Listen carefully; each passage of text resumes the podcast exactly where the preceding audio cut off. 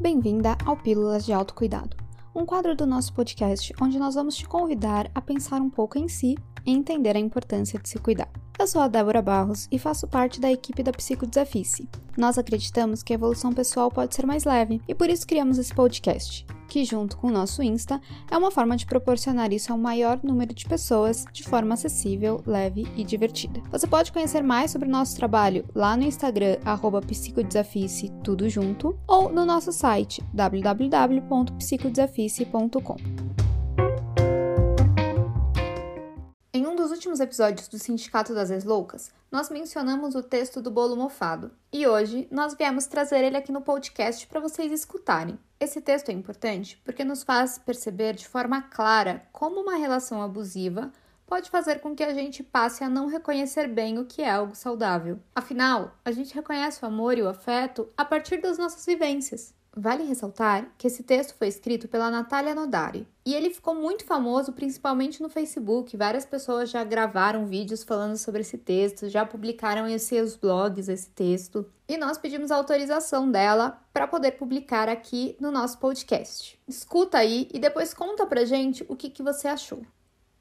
Pedi um amor e ele me deu um bolo mofado. Eu pedi amor, disse. Isso é amor, ele respondeu. Mas não vai me fazer mal? Talvez. Olhei de novo e percebi uma larvinha de mosca saindo da cobertura. Vai querer ou não? Ele olhava a larva também. Não sei. A larva agora afundava cada vez mais no bolo. Eu não vou ficar aqui parado o dia todo, sabe? Eu lembrei que eu não sabia cozinhar. Aí eu levei o bolo para casa. Primeiro tentei tirar tudo aquilo que se movia da cobertura, mas era impossível. Me contentei em raspar o mofo, fechar os olhos e engolir numa garfada. Vomitei. Dormi com o estômago roncando e acordei com uma dor de barriga dos infernos. Eu não saí de casa nos próximos três dias.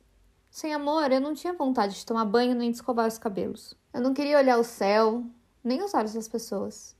No quinto dia sem amor, eu não quis abrir as pálpebras, muito menos as janelas de casa. Prestes a perder as forças, olhei para a mesa e resolvi tentar de novo. O estômago reclamou, mas não devolveu. O intestino resolveu não opinar. Fui dormir indigesta e ao mesmo tempo aliviada. Pela manhã, as maquiagens do banheiro voltaram a fazer sentido. As roupas no chão pediram para serem penduradas. A maçaneta da porta pedia para ser girada, e eu obedeci.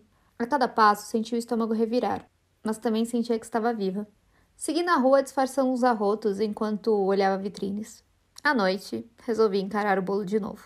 Ele não me pareceu tão ruim quanto no dia anterior, na verdade, olhando de lado nem dava para ver a parte feia. Segui comendo bolo. Segui com o estômago revirado. E mais importante, segui com vontade de entrar no ônibus e pagar as minhas contas.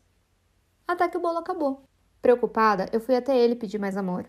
O bolo que ele me entregou estava coberto de moscas. Está fedendo demais, comentei. É o que eu tenho, ele respondeu. Eu não consegui colocar na mesa da sala, já que atraía mais moscas. Então botei dentro do forno e cortei uma fatia. O cheiro era insuportável.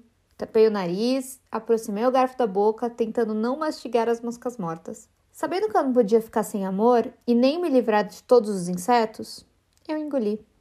O estômago não roncou e nem a garganta contraiu. Eles já estavam habituados.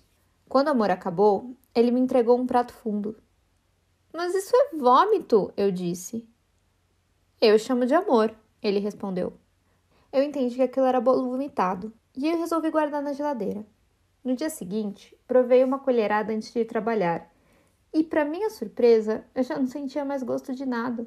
Tomei outra colherada à noite para garantir que ia ter vontade de tomar banho e sair com os meus amigos. No dia seguinte, eu tive um pouco de febre, mas eu segui dando as colheradas.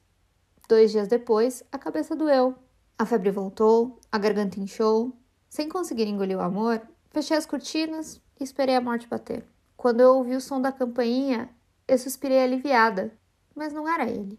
Não era alguém que eu conhecia. Ele tinha cabelos encaracolados e trazia um prato com uma espécie de massa branca. Era leve, limpa, tinha cheiro de primavera. Isso não é amor, eu disse. É amor sim. Ele parecia surpreso. Não, não é. Eu ri. Os olhos dele encheram de lágrimas, e antes que eu pudesse mudar de ideia, ele levou a torta de creme embora. É, Talvez eu deva aprender a cozinhar sozinho. Espero que tenha feito sentido para você esse podcast. Temos muitos outros episódios se você acabou de chegar aqui, então confere aí. E também te convidamos para conhecer as nossas pílulas de desafios, que são ferramentas que vão te ajudar e dar um up na sua autoestima. Se quiser conhecer mais, é só ir lá no nosso Instagram ou no nosso site. Beijão e até a próxima semana!